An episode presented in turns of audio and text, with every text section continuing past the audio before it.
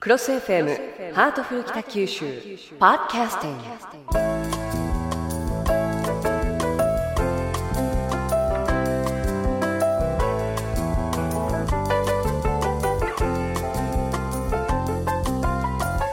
ハートフル北九州。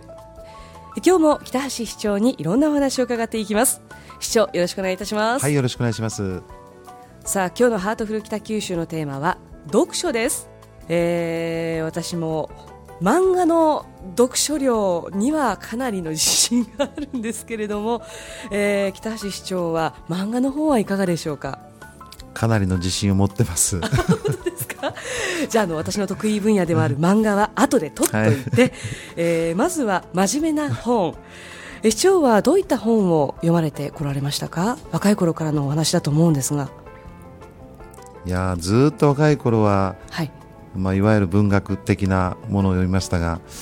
この政治の世界に入ってあんまり読んでませんね。反省しながら振り返っております。若い頃はどういった本を読まれてたんですか？そうですね。やっぱり当時は学校で例えばゲーテを読めとかね。ゲーテ、えー、はい、全くあの覚えていないんですけどヘッセを読めとかですね。なんかそういうふうに読めと学校の先生から言われて、ええ、いやそれでなんか夫婦いながらやっぱりあのあんまりいい青春じゃなかったですね。正直言って。あの中学高校のあの、先生方が進める読書の内容っていうのはなんとなく大学受験に出そうな雰囲気うんもうゲーでヘッセ言われて目がチカチカチカチカ先からしてますけれども。あの好んで読まれた本っていうのはどういった本があるんですか？日本のものもねすごくいっぱいいいのがあるんですけどあのいわゆるドイツ文学っていうんですか、はい、やっぱりねこれはあの友人とかねあるいはあの先生とか先輩とかその影響っていうのは大きいですね。小さい時から高校になるぐらいまでは、はいまあ、主に交われば赤くなるって言いますけどたまたまそういう、はい、えー、ドイツ文学に好きな人が周りにいたんでそっちの方がいいとかね。そういうもんだと思いますね。なるほど、はい、あの本の虫という言葉もありますけれども市長はどうだったんでしょうか？すごく読まれる方だったんですか？いや家があんまりお金持ちじゃない、えー、ということでねあんまり外出て遊ぶんじゃなくてなんか本を買ってもらったものをすごいしこしこ読んでるというのがあって、うん、やっぱりね昔はね子供向けにあの例えばあの難しい文学でも分かりやすくあの編集してですね、はい、例えばあの戦争と平和ってありますよね、はい、トルストイの。それからあの中世の騎士物語ってのあるんですが、はい、そういうその2冊が一番よく読んだですね。あそうですか、えー本当にむさぶるようにいつも読んでました、うん、夢見るように読んでました。へえじゃああの市長のおすすめの本としてはやっぱりその2冊になりますか？そうですね。うん。なんかあのタイトル聞いただけですごい難しそうだなって すみません。ビビってしまいますけれども読むとそうでもないですか？楽しいと思いますよ。あの戦争と読んでるとねあの当時のロシアの貴族社会が、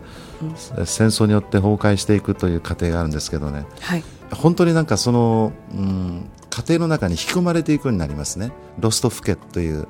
そこにナターシャがいてペーチャがいてニコライがいるんですけれども、はい、あのやっぱりその中に自分も家族の一員かすぐ近くにいるように感じてくるというか。うん、そういうなんかあ夢の世界なんだけれどもその本を読む中でその世界に引っ張りどんどんどんどん引っ張り込まれていくというか中世騎士物語だと本当そこに何か馬に乗って、はい、えー、そして野原を駆け回るというかね騎士がね、はい、そういうなんか想像力っていうのをあの書き立ててくれますね。読書っていうのはそこはいいかもしれませんね。そうですね、うん、どんな僕どんなタイトルでもどんな本でもいいと思うんですがやっぱり想像力っていうのはうん、いいかなと思ったりします冒頭で漫画はたくさん読まれたというふうに言われてましたよね。はい。例えばどういった漫画を読まれたんですか？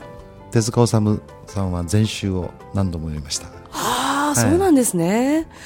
あの他にも何か情報によりますと理髪店に行かれて三国志全巻を行くたびに一冊ずつ読んで読破されたということだったんですが。そしてついに全部買ってしまいました 家族友人でぐるぐる回しました。あそうですか、はい、あれで三国志にすごく興味を持ったという方非常にたくさんいらっしゃいますもんね。ねよかったですね。漫画いやもう芸術作品ですね。ああ。もうそう言っちゃうほどもうものすごく すごく感動されたわけですね。はいもう最高です、うん、あの漫画っていうのは絵で訴えかけてくる分分かりやすいですし入り込んでいきやすいですよね。そうですね、